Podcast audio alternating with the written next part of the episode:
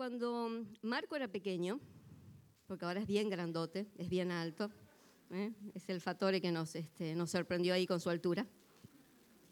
Yo digo que yo tenía un abuelo alto, así que este, él nos zafó. Nos gustaba mucho hacer eh, puzzle, no sé si se dice bien, si lo dije bien en inglés, o rompecabezas. Así que ahí por ahí yo le había pedido a Marco que me pusiera un, un dibujito de un rompecabezas. Bueno, ustedes imagínenselo. Te traje uno igual. Ay, muy bien, muy bien.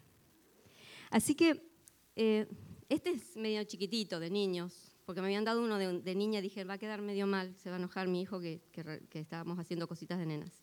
Pero nos gustaba hacer rompecabezas.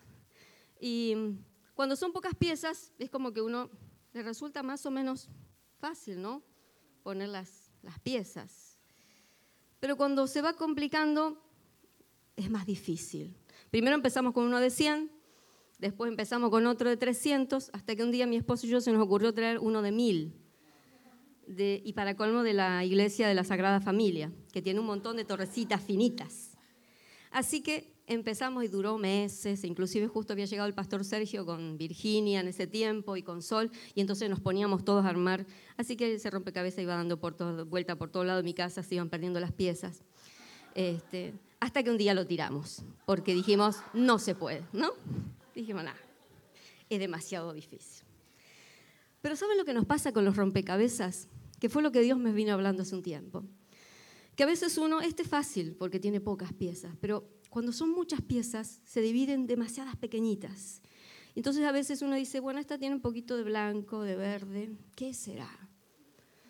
Y entonces uno trata de encajarla en algún lado, pero a veces se deforma la imagen. Ahora, uno necesita tener la imagen, ¿no? Este, yo cuando armábamos los rompecabezas mirábamos la imagen que, completa para poder saber dónde iba la pieza. Porque si no, uno la pone en cualquier lado. Si uno no sabe lo que está armando, puede armar un, pez como un caballo, cualquier cosa, ¿no? Así que uno necesita tener la imagen ahí bien adelante. Y a veces uno dice, bueno, no entiendo esta, no, entiendo esta pieza, no entiendo cómo la meto, por, qué está ahí, no, no entiendo. Y es un tiempo atrás, eh, leyendo el pasaje este de Romanos, yo le compartía, inclusive le compartía a Lili por, por Eli cuando ya estaba pasando por el cáncer. Y mm, yo no sabía que Dios me lo estaba diciendo a mí. Y entonces dice este pasaje, que es el primero, el, versículo 28, dice, y a los que aman a Dios, todas las cosas, no.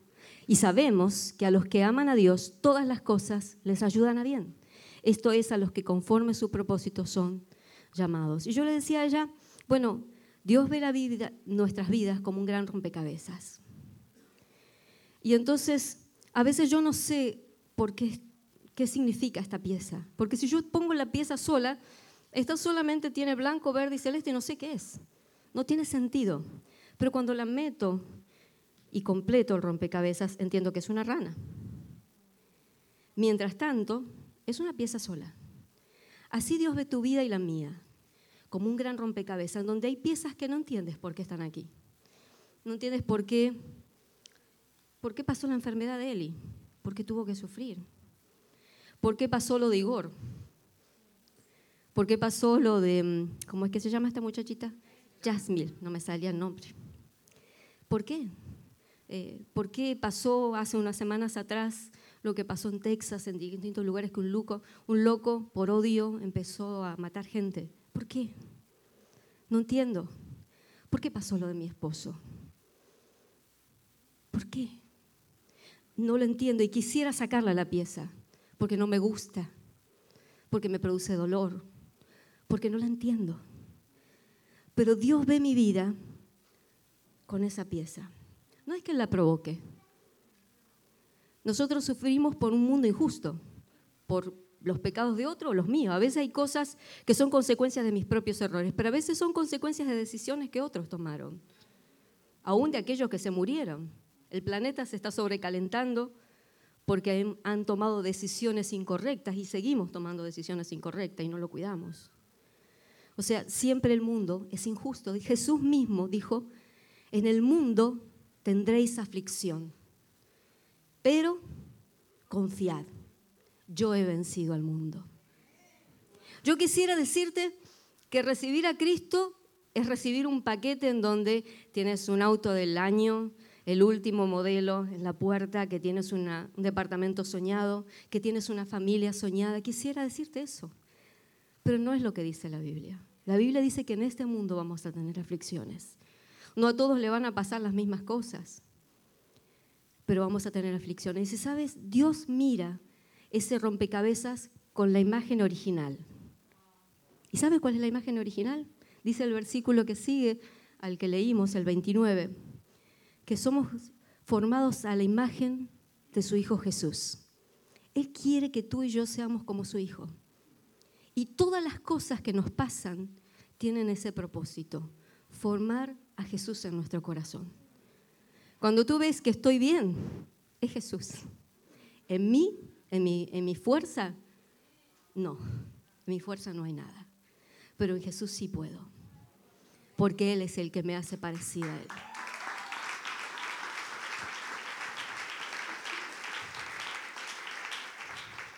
A ver cómo voy con el tiempo.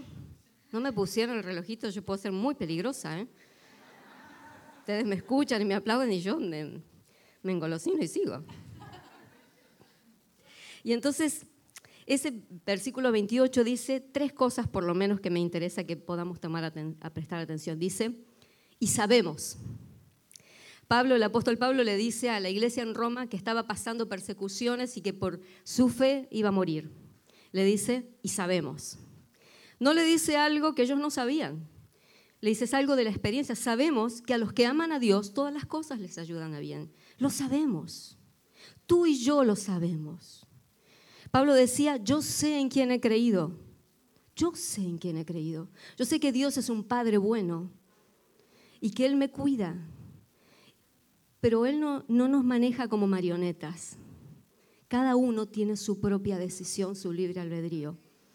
Y no, no nos va a atajar. Él nos guía, pero Él nos da la fortaleza para pasar las situaciones.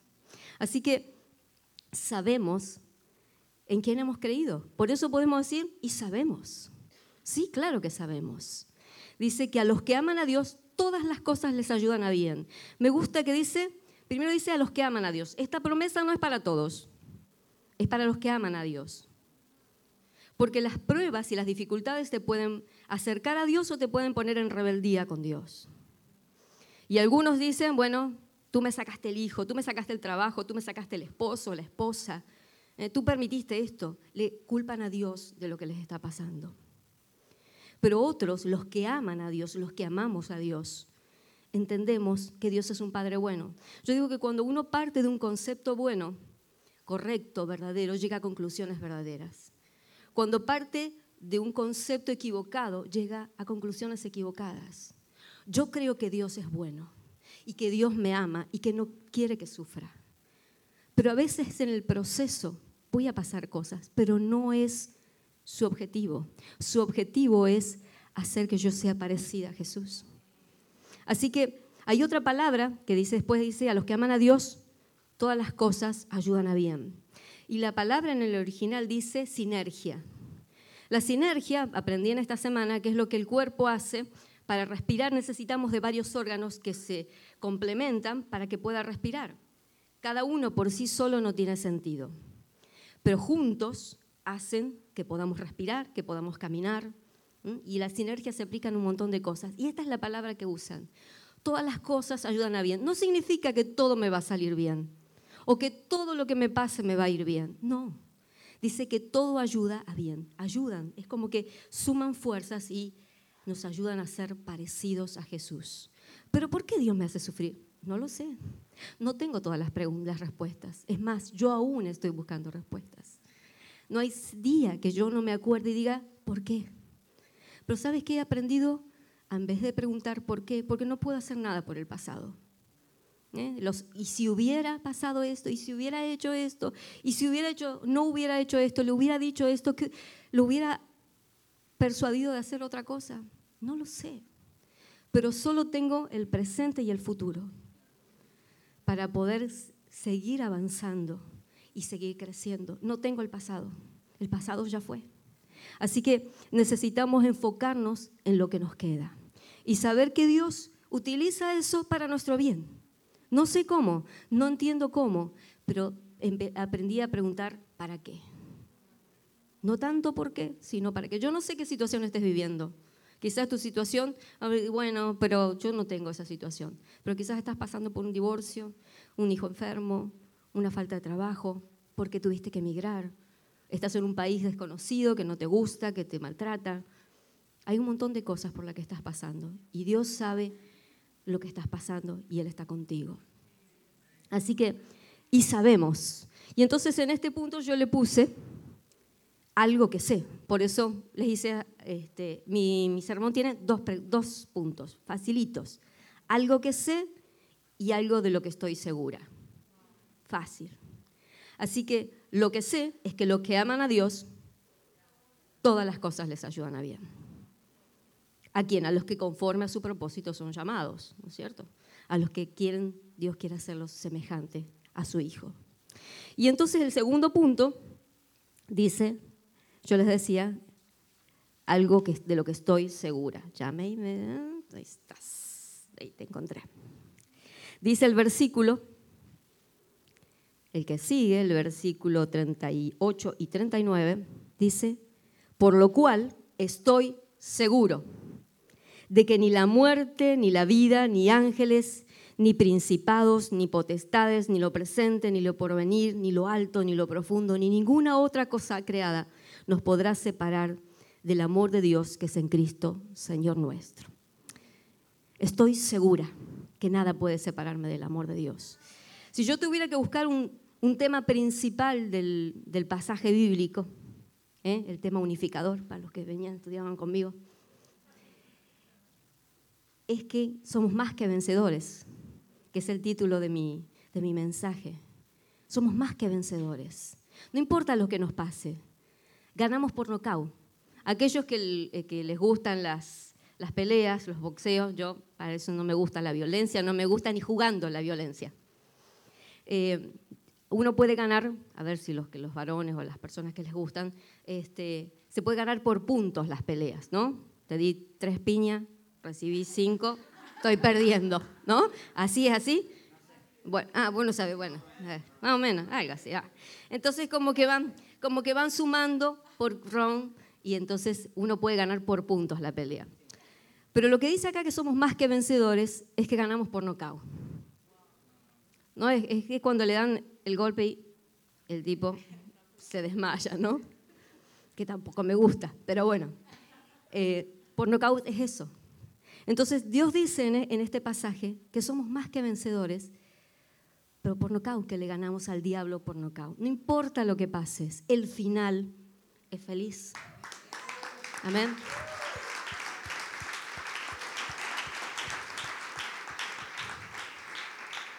En esta iglesia creemos que lo mejor está por venir. Y hace unos días alguien me preguntó y me dice, ¿y tú crees que lo mejor está por venir? Porque yo tenía una agenda que decía, a ver, the best is coming. ¿Así? ¿Está bien? It's coming. Ojo. Lo voy a aprender inglés, ¿eh? Les voy a, les voy a hablar, les voy a predicar en inglés para ver el próximo. Em, y esta persona me decía, bueno, pero tú crees. Y yo decía, sí, bueno, eh, creo que, que aún lo mejor está por venir. Pero cuando me lo pregunté dije, bueno, ¿realmente lo creo? ¿Realmente creo que Dios tiene cosas buenas para mí? Sí. No se terminó la vida. ¿Mm? Y hace un tiempito atrás, escuchando una película, justo en el mismo momento que estaba en, Argentina tratando de restablecerme, escuché una película, veía una película del suicidio al, lado, alguien había puesto. Este, me decía Marco, dice, no la pagan. Pero hubo una frase que me dejó pensando, el suicidio es una solución definitiva para problemas temporales. No sé lo que estás pensando si en algún momento se te pasó por la cabeza lo que pases, lo que estés pasando, el problema que estés pasando, Dios lo puede resolver y Dios lo puede cambiar. Es una pieza, como yo te dije, ¿no? Que no tiene sentido sin el resto. Es una pieza que tiene colores, pero no tiene sentido. Pero es solo una pieza de lo que, de lo que te está pasando y de toda tu vida. No es toda tu vida. Y Dios lo puede resolver. Y aun si no lo resuelve, te enseñará a cómo sobrellevarlo. Dios siempre tiene algo mejor para nosotros, siempre, siempre.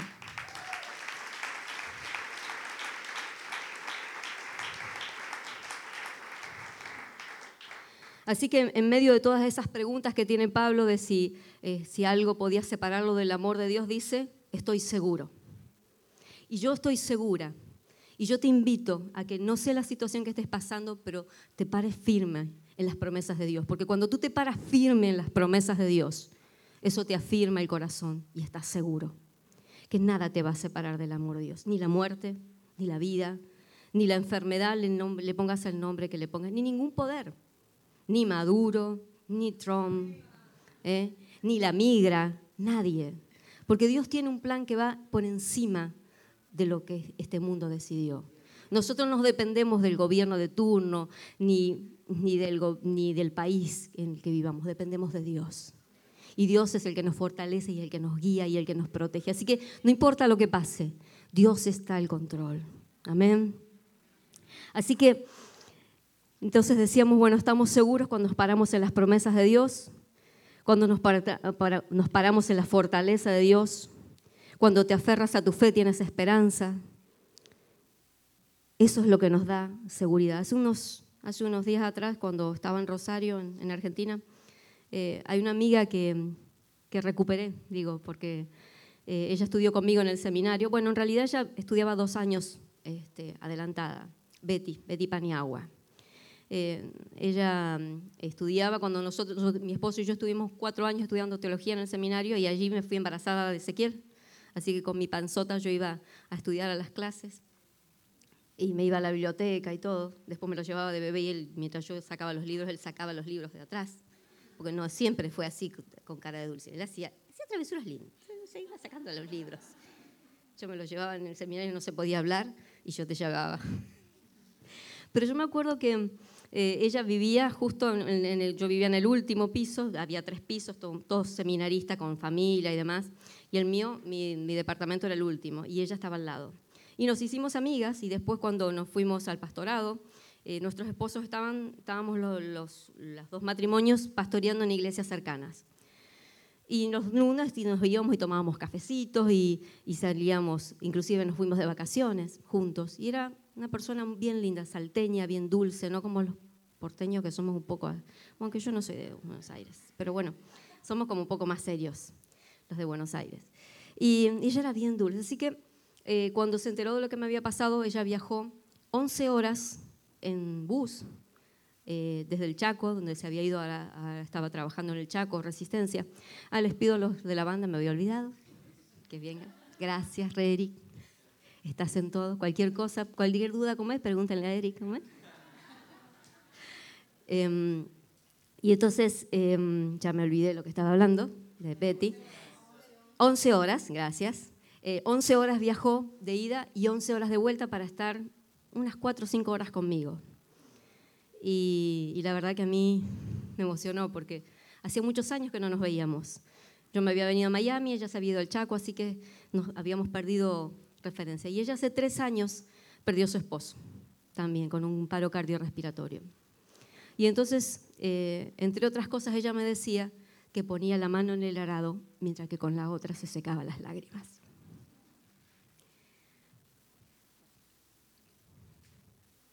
Y a veces me pasa eso.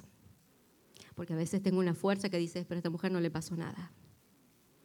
Pero a veces, ¿eh? como ayer, en el camino, me lloré todo y llegué pensando que no iba a haber nadie, y abrí la puerta y estaba Kevin y Marco en la sala y yo tenía los ojos. A veces me pasa, porque no somos superhéroes ni supermujeres, ni superhombres. Puente. Nos pasan. ¿Por qué mi esposo hizo? Yo no lo sé. Dios solo lo sabe y Él lo sabe. A veces nos pasan cosas, pero cuando nos afirmamos en Dios, sabemos que Él está en nuestro barco y que no importa lo que pase, somos más que vencedores.